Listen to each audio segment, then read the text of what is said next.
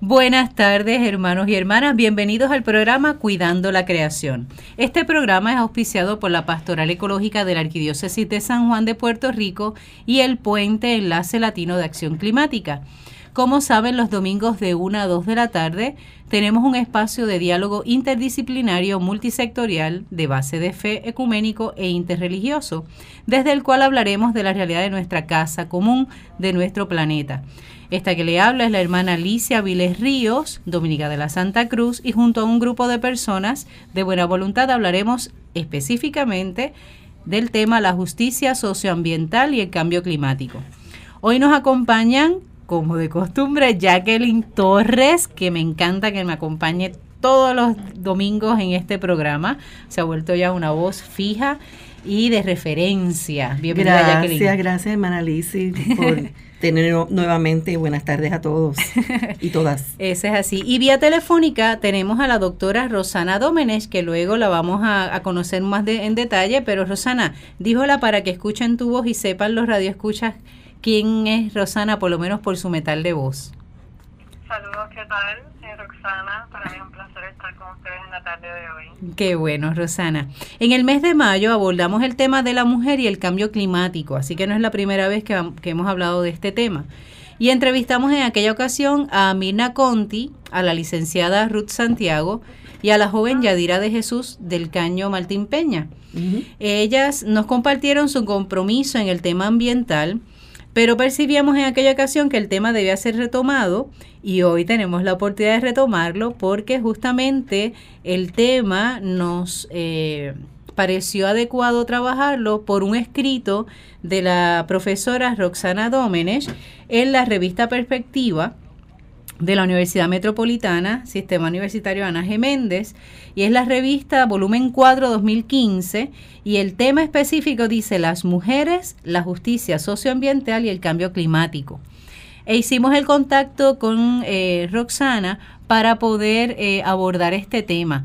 Obviamente cuando nos acercamos a él, ella eh, se inspira en la persona o figura de Aide Colón, ¿verdad? de feliz memoria, y eh, entendíamos que era oportuno poder tener un diálogo con Roxana sobre este tema, para que no sea simplemente un documento, ¿verdad?, que vimos en una revista, sino eh, hablar en vivo, ¿verdad?, con la persona que tuvo el gusto, el placer y el interés de entrevistar a Ide Colón y conocerla no solamente de lejos, sino de cerca, conocer también su aportación y ver también cómo eh, su lucha, ¿verdad?, en cuestión ambiental, no solamente benefició a un sector, sino que benefició a todo un pueblo. ¿Está bien? Así que por eso, Roxana, es que te hemos pedido, ¿verdad? Por fin, poder dialogar contigo sobre tu artículo, sobre tu experiencia con Aide Colón, ¿verdad? Lo que te motivó, lo que descubriste con este tipo de acercamiento. Así que, Roxana, de primera, gracias por decir sí a este, a este, a esta entrevista. Gracias también por tu esfuerzo y por todo lo que eres. Pero ¿quién es Roxana Domenech realmente para que los que nos escuchan puedan conocer algo más de ti? Sí, como no, pues como, como les comenté hace unos minutos, un placer eh, saludarles en la tarde de hoy. Eh, pues, ¿quién es Roxana? Roxana es, eh, siempre, aunque soy académica, siempre me gusta empezar con con asuntos más personales. Yo soy madre de tres, de tres hijos, tengo eh, dos varones y una niña. Eh, para mí, pues, eh, esas experiencias, ¿verdad? Como, como madre trabajadora son fundamental y pues también eh, van a la mano de, de los temas que me, me gusta investigar y trabajar. Eh, yo tengo, pues, eh, en términos académicos, tengo un doctorado en Historia de Puerto Rico y el Caribe del Centro de Estudios Avanzados de Puerto Rico y el Caribe. Y soy, he sido profesora a nivel universitario por unos años ya en la Universidad Metropolitana y ahora es, funjo como decana asociada del Departamento de Humanidades. Y dentro de los temas que me gusta investigar, dialogar y pues, escribir y publicar, pues siempre ha estado el asunto de género y de las mujeres eh, precisamente este artículo que se publicó en Perspectivas de Asuntos Ambientales es parte de, es parte de, de mi tesis doctoral. Eh, a mí me interesaba pues ver cuál ha sido el rol de las mujeres en, las luchas ambientales en Puerto Rico a través de, la historia más reciente y pues me enfoco más bien eh, desde la década de los 60 hasta el 2000, más o menos 2009-2008. Eh, me dediqué entonces como parte de mi investigación a entrevistar, a conversar con diferentes mujeres a través de la isla de Puerto Rico, ¿verdad? Y, sobre, pues, eh, su experiencia dentro de reclamos medioambientales. Y interesantemente, una de sus, de sus eh, invitadas en, que comentaste hace unos minutos, Liz, Sus Santiago es una de las mujeres que yo también he incluido dentro de mi investigación. Qué bien. Sí, Tata Santiago. Tata, sí, es como la conocen. Rude es lo formal. en varias ocasiones, eh, diferentes proyectos y pues la admiro muchísimo. Eh, la verdad es que Tata ha dedicado su vida, eh, ¿verdad?, a todo lo que tiene que ver con la justicia socioambiental.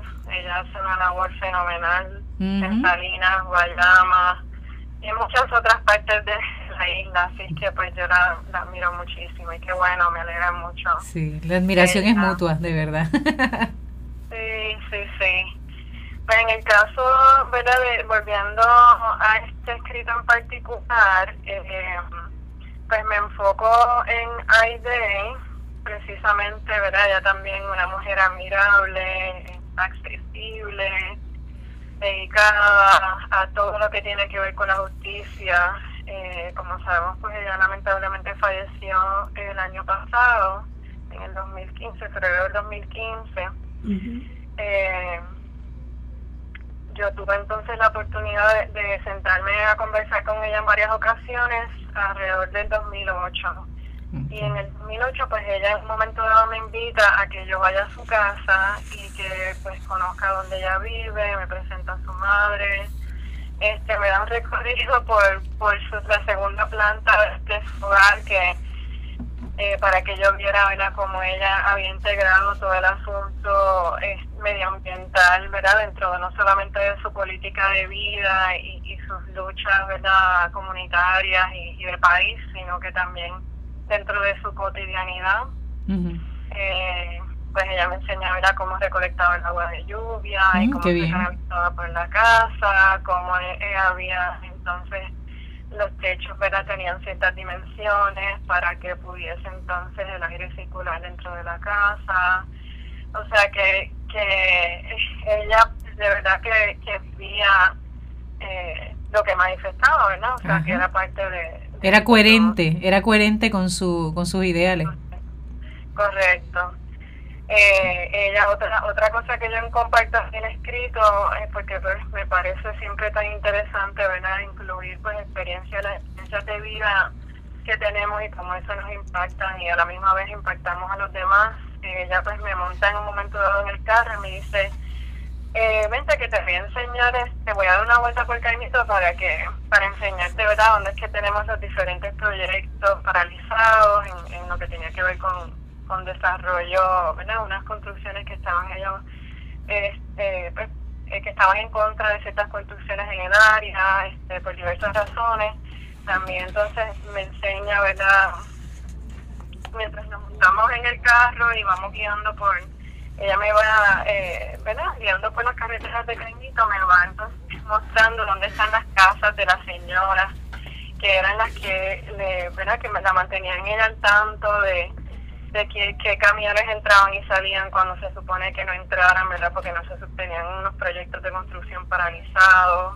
Estamos eh, hablando de qué áreas, Roxana, para que la, el público que nos escucha comprenda.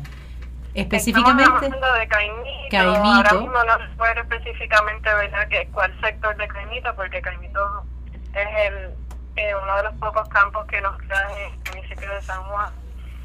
Tenían un área que era cerca de, de Montelledra, lo, que, se conoce como Campiña Courts también, y, y la parte esa que está al final para el Centro Cultural de, de Caimito. Caimito, correcto, sí. ella, y la, quebrada La Chiclana, ese sector, sí la, casa de ella es, si mal no recuerdo, quedaba justo detrás, si uno iba hacia Montelledra, eh, los que conocen ¿verdad? Ese, ese centro comercial, pues la casa de ella queda detrás del cuartel que queda frente a ese centro comercial. O sea, que ella entraba por una de las callecitas que quedan detrás del cuartel de, de la policía y entrábamos entonces hacia Camito en esa dirección. Exacto, exacto. Sí, porque hay gente que eh, solamente tiene la visión de Montelledra, ¿no? Y entonces se olvidan que detrás de Montelledra y antes de Montelledra pues hay una población, ¿verdad?, ya existente y que lleva años en esa en esa zona. Correcto.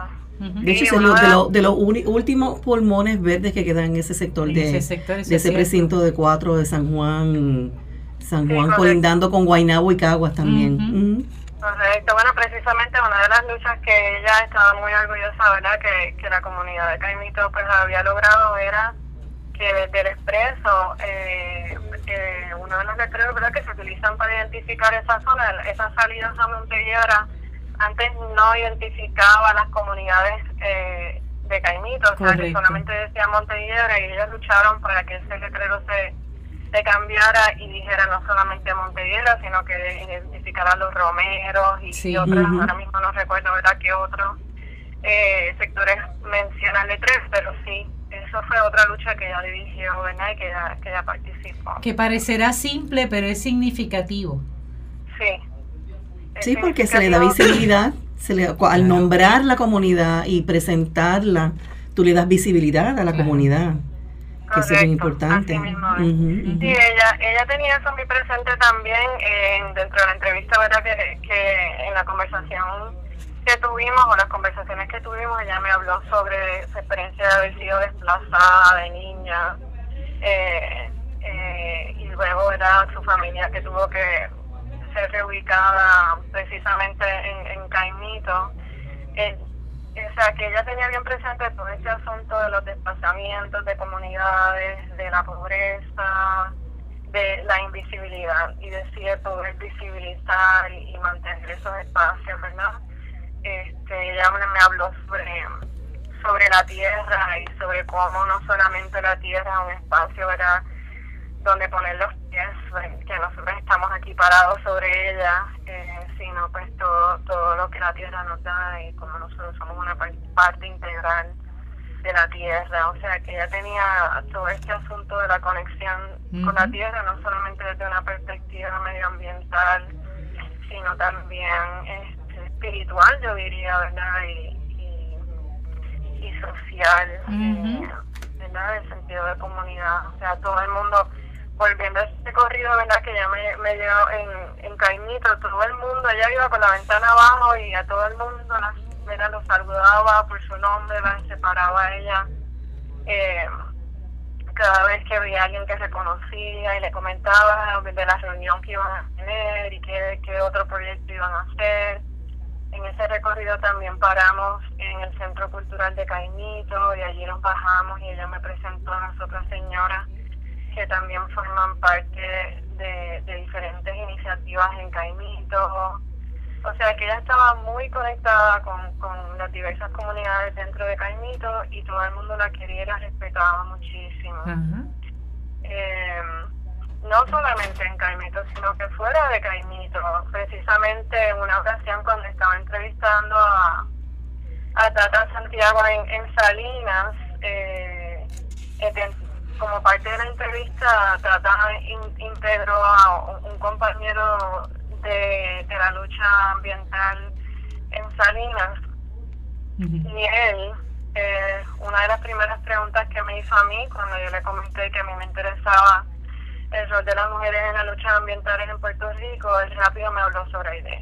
O sea, que era conocida fuera del área de Caimito. Sí, y él, mismo me dijo, yo nunca la he conocido, no la había conocido personalmente, pero la había, había escuchado de ella, la había visto en televisión, había leído sobre ella, y, compartió una anécdota eh, de Aide precisamente y sobre cómo en un momento dado él se la encontró en, en una farmacia, ¿verdad? Haciendo una gestión cotidiana y como él se quedó impactado por, por haberla visto, ¿verdad? Haciendo unas compras en la farmacia porque él la tenía a ella, o sea, pensaba en ella, en esta mujer tan, tan poderosa y tan importante dentro de la lucha ambiental en Puerto Rico, que no se le había ocurrido que ella era una persona verdad común y corriente, que, que se encargaba de, cuidar a su madre y, que tenía pues este, otras realidades de vida. O sea, que, eso me pareció interesante. Y en el artículo yo incluí una cita, y la voy a leer rapidito, él, me, él me dijo ambientalista, y cito ahora, él se llama Félix Ortiz, eh, me dice, cuando se encontró ahí, de, dice, el ambientalista de las más, y entonces se queda en un silencio contemplativo y dice, la que logró ganar un caso de 10 millones de dólares de la chiclana, haciendo referencia a IDE. No, no todo el mundo puede decir eso, me dijo Félix. Yo la conocí en una actividad que hicieron en Caguas fue, bien interesante porque después la vi, eh, la vi y entonces él se queda así pensando, él nos dice, ahí veo una mujer tan brava, bien definida y de momento me la topo en una farmacia con su mamá, que es paciente de una condición y la veo ajorada haciendo compras y entonces luego se queda pensando y dice, eso nunca es el panorama de los varones. sí. o sea, que, que sí, que, que, que el asunto no solamente AIDE tuvo un impacto a nivel comunitario y a nivel ¿verdad? De, de, otras personas que, que dedican su vida a luchar por, por sus espacios, por sus derechos, por la equidad, sino que tuvo ¿verdad? un impacto mucho más allá de lo que tal vez ella este, se hubiese imaginado. Eso es así. Y en algo tan natural como acompañar a su madre en el proceso de enfermedad, ¿no? Y vivir la vida como la vive cualquier otra persona. Exactamente, sí, esa es una de, de las particularidades, ¿verdad? Eh, que, que fui evidenciando a través de las entrevistas que le hice a las mujeres eh, activistas dentro de la lucha ambiental en Puerto Rico, que no solamente se dedicaban, pues, por supuesto, a, a la lucha que ¿verdad? dentro de su entorno eh, natural y, y, comunitario, sino que por supuesto también tenían que integrar a sus hijos, si tenían hijos o a sus ¿verdad? Eh, padres envejecientes, entre otros asuntos, o sea que ellas tenían triple jornadas, dos, tres, cuatro jornadas. Sí. Sí, pues son las mujeres las que se, dedican a manejar los recursos del hogar, los que se dedican a manejar los recursos de la familia, atender, ¿verdad? Eh, como menciona, eh, los hijos, esposos, este, tíos, abuelos. Y con la misma intensidad y con a veces con la misma dedicación, ¿verdad? Y la misma interesa. Y todavía hay tiempo también para, para esa sensibilidad, para atender también los asuntos de la comunidad. este, eh, Roxana, yo pregunto, eh, dentro de la investigación que has hecho doctoral, ¿no? Y, este, y sobre todo eh, este, este, artículo en la revista Perspectiva, eh, necesitamos modelos, modelos de mujeres, como tú has resaltado, ¿no? Modelos de mujeres que atienden, que son clave para la seguridad, para la paz de la familia, para la, para la sostenibilidad de la familia. y que eso también se, se transfiere ¿no? a la seguridad eh, y desarrollo sustentable ¿no? de la familia, del mundo, del planeta.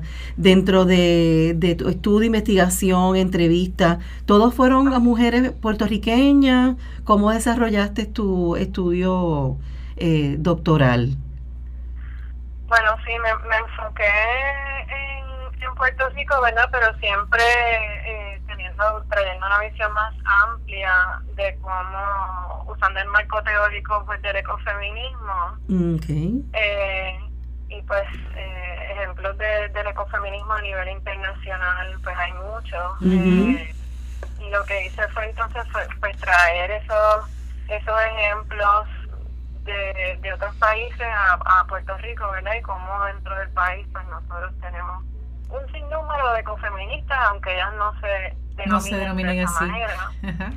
Eh, y pues entonces ahí fui insertando pues las entrevistas como comenté, eh, porque me parecía pues fundamental incluir las voces este, y visibilizar a, estas mujeres. eh, me quedé corta porque son, son muchas. Y, y ellas fueron las que me fueron, mira, comencé con unas y ellas fueron las que me, fueron guiando y diciendo, tienes que, no conocido a fulana, pues tienes que entrevistarla a ella. O sea, que ellas fueron las mismas que me fueron dando los contactos o cuando yo les comentaba, en algunos casos me daban los contactos y en otros casos pues eh, yo les comentaba, ya entrevisté a, a tal mujer en tal zona y ellas a lo mejor no se conocían, o sea, no sabían que, que estaban llevando a cabo esfuerzos similares en diferentes partes de la isla. O sea que en ese sentido, pues ambas experiencias de, de que ellas me, me comunicaran o me pusieran en contacto con otras mujeres fue hermoso y a la vez cuando, cuando eso no ocurría, cuando yo era le decía, yo entrevisté a a tal persona y ella está pasando por una situación similar a la suya, pues también fue hermoso porque entonces ahí se validaban. Y claro.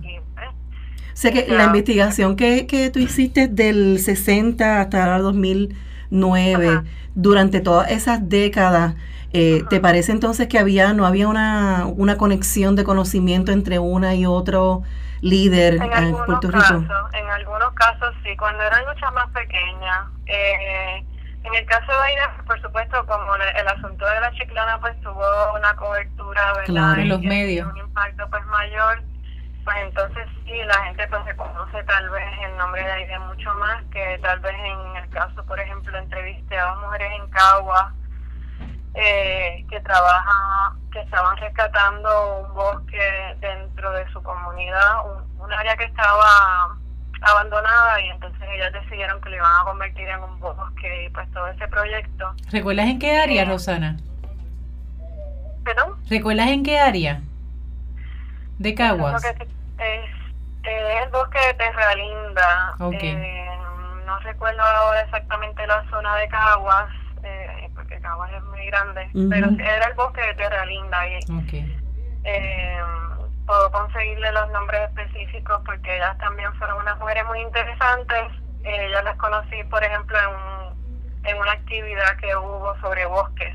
Y yo fui a esa actividad y ellas pues estaban compartiendo ese proyecto que ellas hicieron, eh, ¿verdad? Dentro de su comunidad. Eh, pero también tuve la oportunidad pues de entrevistar a mujeres pues eh, muy reconocidas como Judith Conde Pacheco, de la Lanza de Mujeres Viequenses, y Nilda Medina, ¿verdad? De, también en Vieques, o sea que, que me interesaba pues tratar de, de, de recopilar la mayor información posible y esas experiencias en diferentes niveles. Tampoco me enfoqué, por ejemplo, en las luchas por, qué sé yo, por la cuestión del agua o no las clasifiqué de esa manera porque en muchos casos pues se intercalaban, no estaban integradas.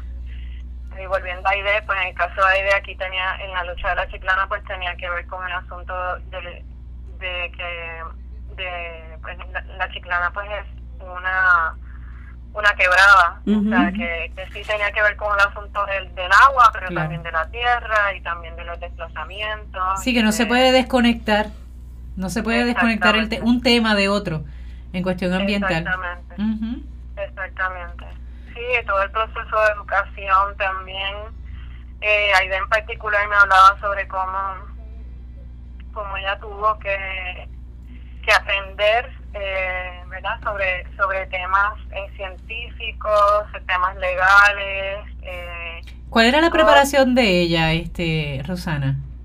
Trabajadora social. Ok. yo trabajaba eh, ella me habló sobre cómo, cómo una de las experiencias que ella tuvo como trabajadora social eh, que más le impactó fue con el evento de Mameyes. Ok. Que ella, que ella este, pues tuvo esa experiencia de y entonces eso también fue parte de no, no solamente haber experimentado haber sido desplazada con su familia de Río Piedra cuando era niña y ese, sector, ese barrio donde ellos vivían, pues fueron expropiados, pero sino también ella me habló sobre otras cosas que la afectaron y fue pues todo, todo el evento de Mamelle y, ver a la familia y como este proceso de recuperación.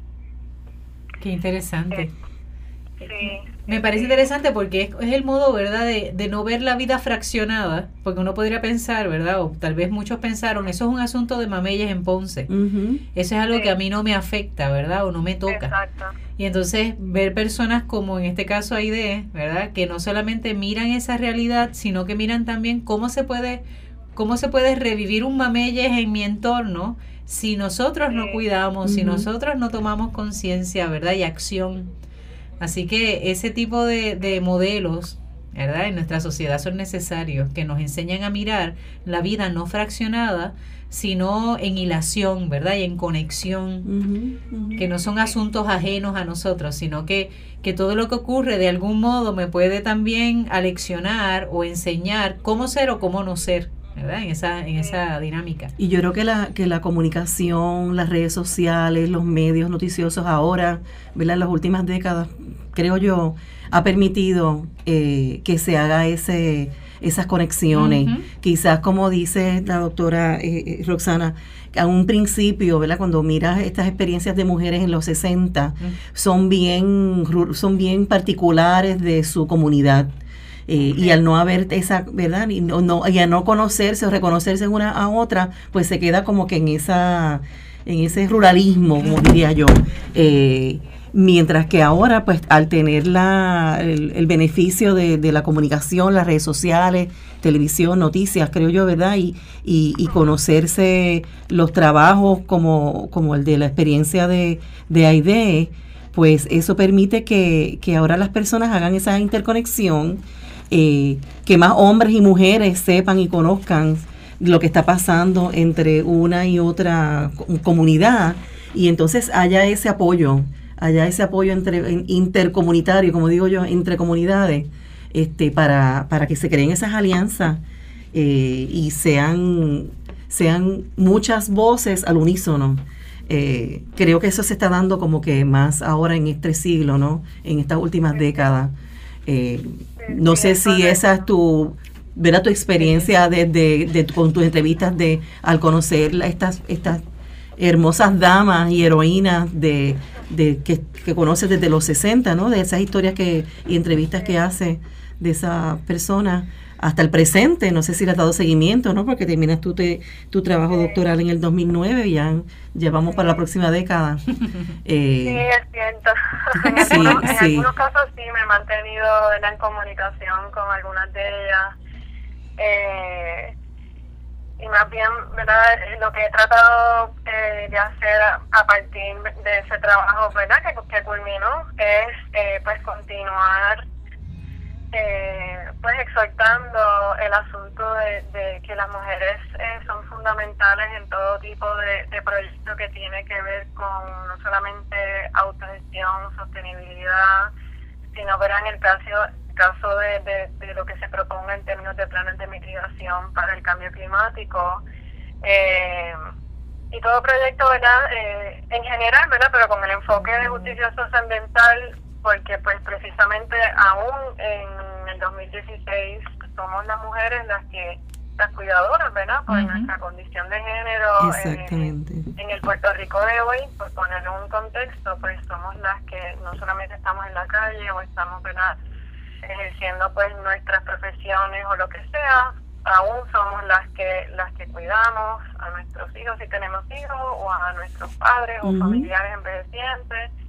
Somos las que en muchos casos, eh, o en otros casos, somos las que estamos en el hogar y vemos a través de, décadas o generaciones cómo va cambiando nuestro entorno natural. En el caso de, de Aide, pues ella también me comentaba sobre cómo las señoras envejecientes de la comunidad pues también tienen una sabiduría que, que podían compartir, o sea, sobre cómo antes pasaban ciertas aves y después no, o cómo el curso, ¿verdad? Antes llovía y esto no se inundaba y ahora sí. Correcto. Eh, entre otras cosas. Este, otra de las mujeres que yo entrevisté que siempre eh, me traía el asunto ¿verdad? de la sabiduría de las mujeres y cuán importante es es la etnobotánica y también pues activista medioambiental eh, María Benedetti. María eh, Benedetti.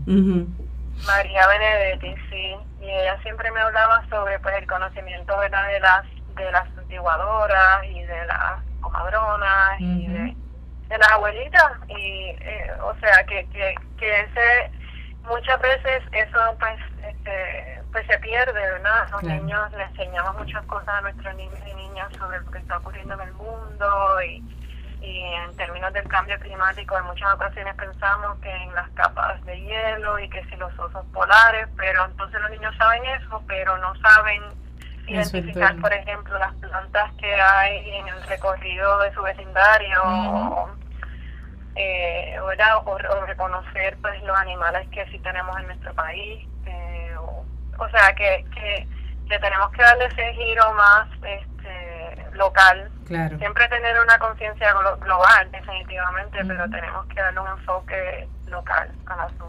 A redescubrir lo nuestro también. Completamente de acuerdo, completamente de acuerdo. Definitivo. Sí, porque eso es conocimiento tradicional, como mencionaba este Roxana, que se heredan de la tradición de muchas de las mujeres, este, por, por la forma que se cultivaba o la forma que se recolectaban el agua, como tú dices, el agua de lluvia, o, o la forma en que se, los métodos de cultivo, la rotación de los cultivos con la agroecología.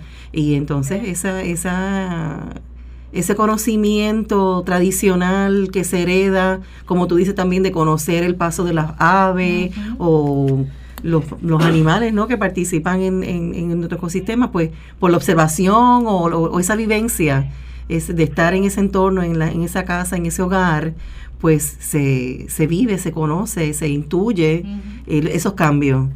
Eh, y eso también, pues, las mujeres que están ahí presentes en las casas, eso eh, lo, lo, perciben, lo perciben. Roxana, hay dos preguntas que tengo así, que más o menos las he ido contestando, pero quiero, ¿verdad? Realizártelas como quiera en concreto para que nos des respuestas más específicas. ¿Está bien? La primera es cómo en Puerto Rico la mujer está presente en los temas ambientales. Hay dos mencionando, por ejemplo, obviamente Aide, en lo, de, lo de Chiclana, Arrut o Tata, este, Santiago, ¿verdad? En el área del sur. Eh, con esto ahora mismo está llevando la batalla con respecto a lo del plan de plan integral de recursos de la autoridad de energía eléctrica Justamente en estos días estuve con ella compartiendo una vista pública eh, sobre ese tema. O sea que ella se mantiene activa, ¿verdad? Y a la vanguardia en todo esto de, de la energía eléctrica y el uso de carbono, etcétera. Pero en qué otros temas, ¿verdad? tú percibes que la mujer en Puerto Rico, ¿verdad? Está en estos temas ambientales, que posiblemente por ser grupos pequeños, mencionabas por ejemplo el grupo de, del bosquecito de Cagua, que mencionabas ahorita eh, hay proyectos así pequeños que tal vez se desconocen, ¿verdad? Desde tu experiencia y conocimiento, ¿qué otros lugares, qué otros temas ambientales sabes que son mujeres? Porque algo que me mantuvo eh, la atención, que me llamó la atención mientras me hablabas de AIDE, especialmente ese día del recorrido o esos días de recorrido por, por Caimito, es que siempre te, te llevaba a mujeres eran las señoras, a conocer las señoras de tal lugar, las señoras de tal barrio, ¿verdad? Entonces, eso me llama la atención, porque apenas utilizaste el término hombre, ¿verdad? O varón, porque no era lo que, lo que te enseñaba, ya lo que te mostraba era las mujeres que están eh, haciendo tal obra, tal acción. Eh, ¿Qué, ¿En qué temas ambientales concretos está la mujer puertorriqueña? O la mujer en general, que no necesariamente es puertorriqueña, únicamente puertorriqueña, pero sí en Puerto Rico porque tenemos extranjeras, ¿verdad?, que han hecho sus aportaciones también. Sí, sí, definitivamente. Fíjate, eh, en el caso de, pensé, ¿verdad? mientras me iba formulando la pregunta, pensé en otras mujeres eh, con quien pude dialogar. Eh, otro ejemplo es Janina Moreno en el área de Ponce ella estaba trabajando, fíjate, no, ahora mismo perdí el contacto con ella, pero en ese momento, en el 2008, ella estaba trabajando con un grupo de estudiantes y de, pues, otros miembros de la, de la comunidad del área del Tuque en Ponce, en, rescatar la bahía Las Salinas. Que en ese momento, por muchos años, se había convertido en un vertedero clandestino.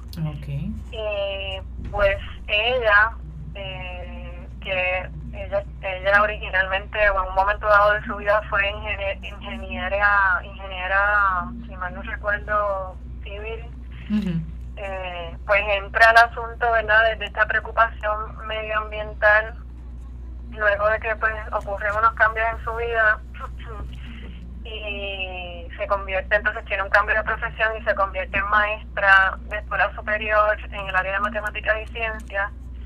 Y pues entonces pues ahí tiene como que otro enfoque, empieza a visitar la zona y se da cuenta y se involucra pues en otros proyectos que uno más, que reconoce el asunto de, de la limpieza de las costas y eso. Eh, pues entonces reconoce esta zona en particular del Tuque eh, y está la Bahía de las Salinas que, que se ha convertido, como les comenté, en un, vertedero clandestino. Y entonces empieza a colaborar con estudiantes y otros miembros de la comunidad y sus hijas, ella tiene dos hijas, a limpiar la zona. Y, y, sin darse cuenta, como ella me dice, se convierte en la portavoz de un grupo eh, que se llaman, se denominan los amigos de la Salina, de la Bahía de la Salina, y ese grupo entonces se convierte en uno más grande que luego se involucra en toda la manifestación en contra del gasoducto en esa zona.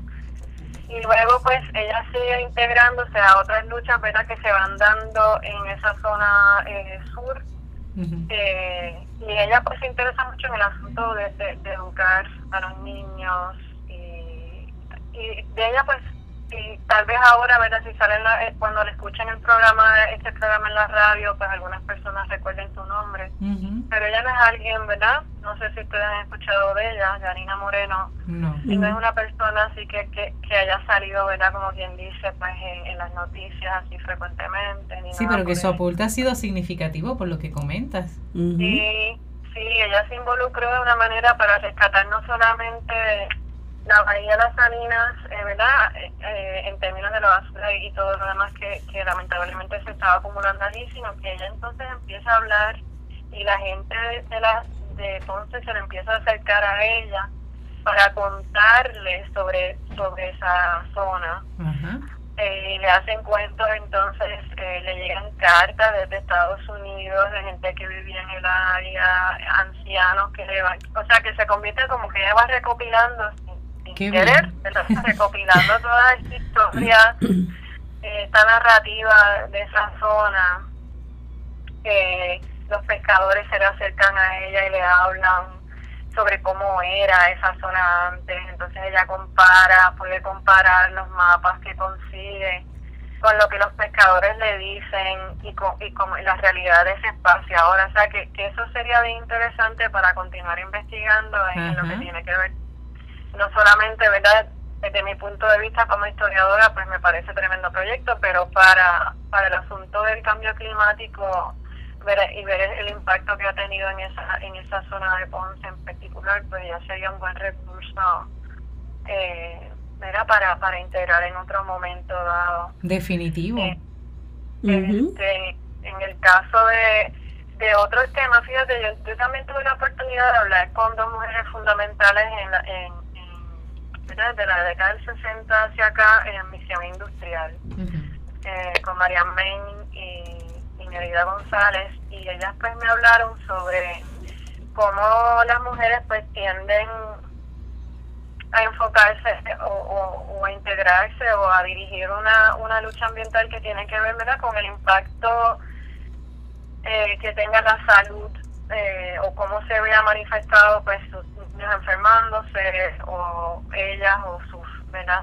sus familiares enfermándose eh, y entonces empiezan a indagar por qué se están enfermando de esa manera y, y entonces cuando logran eh, identificar qué es lo que está ocurriendo si es un elemento en el aire o si es el agua o si es la tierra pues entonces pues se enfocan en, en, en ese reclamo verdad que tenga que ver eh, ¿verdad? Con, eso con eso más inmediato eh, y eso pues eso también lo comenta eh, ay se me escapa el nombre de ella Rosa el apellido se me Rosa Hilda eh, de Cataño de Cataño sí y como ella pues verdad sus padres se enferman este, tienen problemas ¿verdad? de las vías respiratorias y ella va dando y cabos entonces con la comunidad se van organizando porque se están enfermando. Este, ella decía, en un momento dado me comentó cómo por las noches ella se asomaba a ciertas horas este,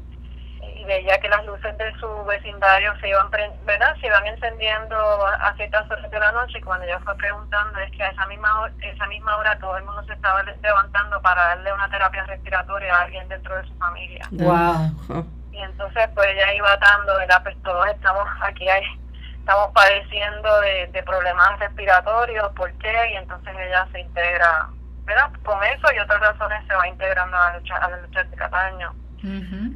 O sea que en muchos casos pues tiene que ver con, con el asunto verdad de, salud y de y de necesidades este verdad que hay que en el agua eh, perdón en el área si en el agua o eh, así que más bien pensando verdad en, en, la pregunta de, de por qué de porque las mujeres se van involucrando o van liderando liderando estas luchas. Fíjate, en calle hablé con una mujer que, que se involucró eh, y ahora mismo no tengo el dato, este, en una lucha, este, y, pero en este caso era por las ondas radioactivas de las antenas celulares, de los celulares. Wow.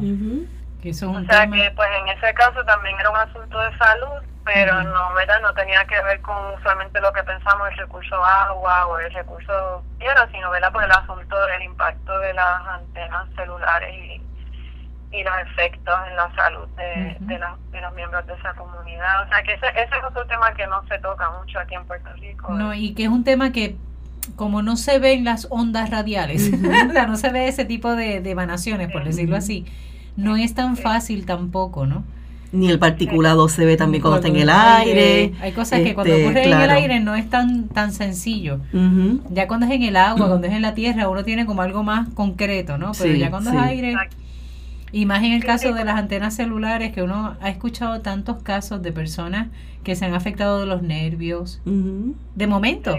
O sea, que no eran personas tampoco enfermas de los nervios, es de momento. Y como la alteración, cuando uno mira la línea de, de tiempo, ¿verdad? El, el hecho de una antena de celular, ahí trastocó todo. O sea, ahí trastocó todo y ahí tú ves el cambio y cómo va este eh, desmejorando la persona. Es terrible. Es cierto, sí, es sí, es, exacto. Cuando usualmente pensamos, ¿verdad?, en, en cosas que son e, evidentes en términos, y volviendo al cambio climático, que es evidente, ¿verdad?, como vemos la erosión en, las costas, o es evidente porque vemos, sentimos el calor, claro o sufrimos la sequía, o mira, vemos estos cambios que, que definitivamente marcan nuestros estilos de vida y nos impactan ¿verdad? de manera directa o más inmediata o más evidente. Pero hay otras cosas verdad que, que definitivamente nos están afectando poco a poco y por ejemplo el asunto de, de la alimentación ese tema yo no lo toqué eh, verdad como como lo que pues nos estamos comiendo nos está impactando eh, o impacta nuestra salud. Eh, ese tema yo no lo trabajé, pero sé que las mujeres están al frente en eso también, eh, a pesar de que, que sin excluir a, a, los hombres, porque definitivamente en lo que tiene que ver con, con los nuevos grupos este, agroecológicos y la conciencia ecológica y medioambiental, Sí, hay muchos, hay muchos jóvenes que están en ese, en ese en ese área de trabajo. Correcto, exacto. O sea que no, no, necesariamente este porque mi enfoque ha sido desde la perspectiva de las mujeres quiere decir que los hombres no, no hayan estado involucrados, sino que para mí mi interés era ver más, eh, ver cuál era la experiencia de, las mujeres y, y al darme cuenta que, que la mayoría de esas luchas estaban dirigidas por mujeres, eh, eh, en muchos casos no era evidente que ellas eran las que estaban dirigiendo porque usualmente eran los hombres los que estaban al frente del micrófono, por ejemplo, si había alguna menos medio de comunicación. Sí, tenían que ser más vocales. Sí. Exacto. Y eso, eso fue un comentario que también me hizo Marian Main este, de Iniciativa Industrial. Eh, ella me habló sobre sobre cómo era en el caso de ella, pues Nereida y ella pues hacían mucho de del trabajo y tenía mucho conocimiento porque habían investigado mucho pues eh, la, la comunidad en particular que estaban trabajando al momento pero que los compañeros varones que estaban ¿verdad? a través de las décadas de misión industrial siempre se sentían mucho más cómodos en el micrófono, al frente del micrófono, aunque no hubiesen hecho toda la investigación que ellas hubiesen hecho. O sea, que ellas se tenían que preparar muchísimo más. Y también ella me habló sobre el acercamiento que tenían que hacer, no solamente el acercamiento que hacían en los medios de comunicación, sino el acercamiento que hacían en las comunidades cuando, cuando entraban y, y cómo tenían que estar conscientes de que si una comunidad, por ejemplo, de pescadores, que entonces, verá cómo hacerle al acercamiento como mujer, verá a un pescador varón, eh, mejor era que fuera primero uno de los compañeros de misión industrial varón y que le hiciera el acercamiento. O sea, la conciencia de género dentro de la comunidad y cómo, cómo manejar esas relaciones este, también ellas estaban bien, bien conscientes y pendientes de eso. Claro, se tiene esa sensibilidad. Eh, Roxana, leyendo un poco de tu artículo, hay una cita que haces de Aide Colón. Eh, la voy a leer. tal vez cuando la escuches rapidito la, recuerdas. Cualquier cosa, si tienes la revista en tu mano en la página 20. eh, dice, fue el 19 de junio del 2008. Dice, la mayoría de las luchas ambientales están dirigidas por mujeres. Se sacan del corazón y por lo que es justo. ¿Dónde están los varones? Tal vez se dejan llevar por lo que dice la ley. Las mujeres se dejan llevar por si es justo para sus hijos, entienden que no tienen por qué dejarles un aire donde no puedan respirar. La responsabilidad es intergeneracional. Esa es una cita que, que haces de, de Aide y me parece interesante porque uno ve ahí, ¿verdad? La, lo diverso que somos, ¿verdad? A nivel de género eh, y que pues somos así, o sea, no tenemos otra, o sea, así somos, ¿no? Eh, y uno saca lo la mejor parte y uno aporta lo mejor que puede desde lo que es como esencia. Eh, obviamente sin excluir al otro, ¿verdad? O sin excluir a otros o a otras, sino que uno, pues esa es su naturaleza. Nosotras somos así y actuamos desde ahí.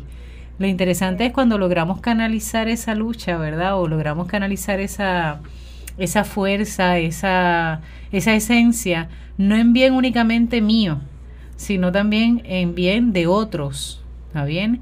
Y eso hace, hace una gran diferencia. bien? Eh, Roxana, eh, por lo que te escucho, hay todavía material para seguir investigando. no sé si ya sabes la indirecta, ¿verdad? sí, Voy a seguir, voy a seguir. Sí, como que esa este. ¿Cuál, ¿Cuál va a ser tu próximo, verdad, aporte? En esta área. En esta área, sobre todo desde este tema, porque sabemos que lamentablemente cuando uno empieza ya en esta área de de la universidad, de enseñar, ahora que eres decana asociada del Departamento de Humanidades, tal vez te roba, ¿verdad?, mucho del espacio eh, de investigación, de poder sentarte a escribir. Eh, en un mundo ideal, donde tuvieses el tiempo, donde tuvieses la, las posibilidades, los recursos, ¿qué otra área, verdad, eh, estarías dispuesta a investigar? ¿Qué otro tema te jala o es este mismo en el área de, de lo socioambiental. ¿Qué? Pues fíjate, a mí me encantaría continuar ¿verdad? Eh, con, con este mismo tema o, profundizando tal vez en algunas de, ¿verdad? de, de los hallazgos, de, las cosas que incluso he compartido con ustedes hoy.